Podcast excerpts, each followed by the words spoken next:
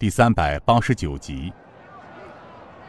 高怀文上前了解了情况，返回来道：“禀令主，城内人满为患，县太爷下令，所有难民不得入城。”尹建平点了点头。一路走来，路边地上搭建了许多的草棚，有些还正在建盖，这就说明了问题所在。我们先进城吧。高怀文转身挤进人群，与守城的官兵耳语了几句。那官兵大声道：“乡亲们，大家不要吵了，不要乱，静一静，静一静啊！听我说，朝廷派钦差大人到我们县来赈灾了，大家让一让。只要钦差大人一到这里，我们就会好起来的。请大家让一让，让钦差大人先进城。”众难民听到钦差到此，急忙转身向尹建平等人围了上来。殷建平知道，此时如果自己不站出来说几句，恐怕将无法进城。于是他走向前来，大声道：“各位叔叔大爷、婶婶们，我们听说你们受了灾，便匆匆连夜兼程从南方赶来，其目的就是为了救灾，并想尽一切办法帮助你们渡过难关。”因为我们刚到灾区，还不完全了解这里的情况，但你们放心，无论你们在城里城外，都一定会得到救助的。我们也绝不会丢下你们不管。大家请不要担心，你们的困难很快就会得到解决。我敢保证，只要我们到了这里，绝不会再饿死一个人。大家先到城外暂时等待，等我们进到城里，向县令了解一下情况之后，便及时的安置大家。众难民七嘴八舌的议论起来，有的说官府无心管理难民的死活，有的还甚至大骂起来。城门口又开始乱了起来。一个中年老汉道：“什么钦差大人？他这么几个人，一未带粮食，二未带银两，只怕是哪家大户人家的公子小姐，为了进城里躲避，哄骗咱们吧。”正在此时，牛太官大声道。乡亲们，乡亲们，大家先静一静，听我说。我是飞虎门外坛坛主牛太官。大家还记得十年前那次黄河大决口吗？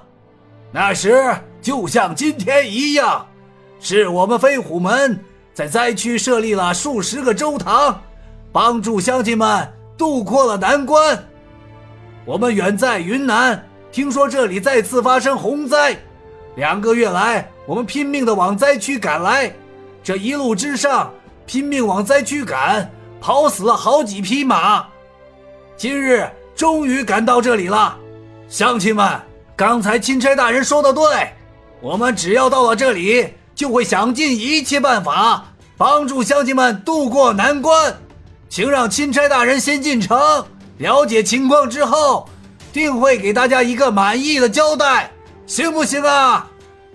一些老人对牛太官刚才说出的话倒是信了几分，因为老人们大多都知道飞虎门数十年来在灾区救灾的事迹。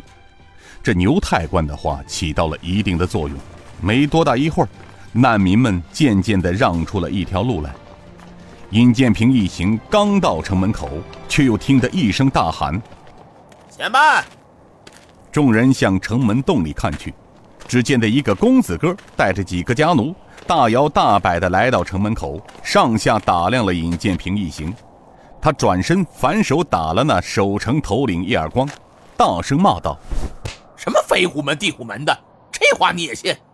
你一个小小的门官，竟然不听侍郎府的命令，公然放灾民进城，你是不想活了是吧？”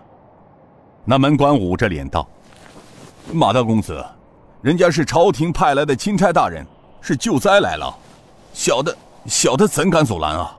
那公子又是反手一巴掌打在了门官头上。娘个逼的，就他们区区几个人，什么钦差大人，八成是假的吧？本公子从小在京城长大，怎么看不出来啊？那门官道：“小的，小的。”天王星高怀文道：“你又是何人，竟敢如此放肆？”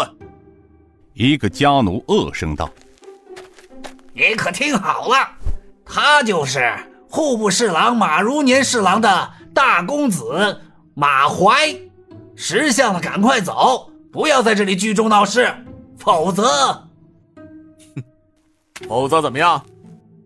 哈哈，否则当场打死，抛尸荒野。好，这是哪家的王法呀？哪家的王法？这是我家大公子的王法，连县令都得听从。高怀武走上前去，笑着问道：“哼，一个小小侍郎家的公子，竟敢如此称霸地方，私立王法，呵呵，真乃奇闻。不过，据我所知，你们那位不可一世的侍郎大人马如年，不是已经被皇上下旨关进天牢了吗？怎么，你们还敢如此放肆？”那马公子虽说站在一旁不作声，但一听到高怀武这么一说，内心却是一惊。他知道，自己父亲在京城被抓进了天牢，除了朝廷中人，地方官员大多都不知道，他们又会怎么知道的呢？于是他用手扒开了家奴，走上前来，上下打量了尹建平等人，哼了一声：“哼，尔等到底何人？竟敢在此胡言乱语！”高怀文道：“我等乃钦差护卫，随钦差大人到灾区赈灾，查看灾情。怎么，你也敢阻拦吗？还不赶快打开城门，让钦差大人进城！误了钦差大人之事，我看你是担待不起的。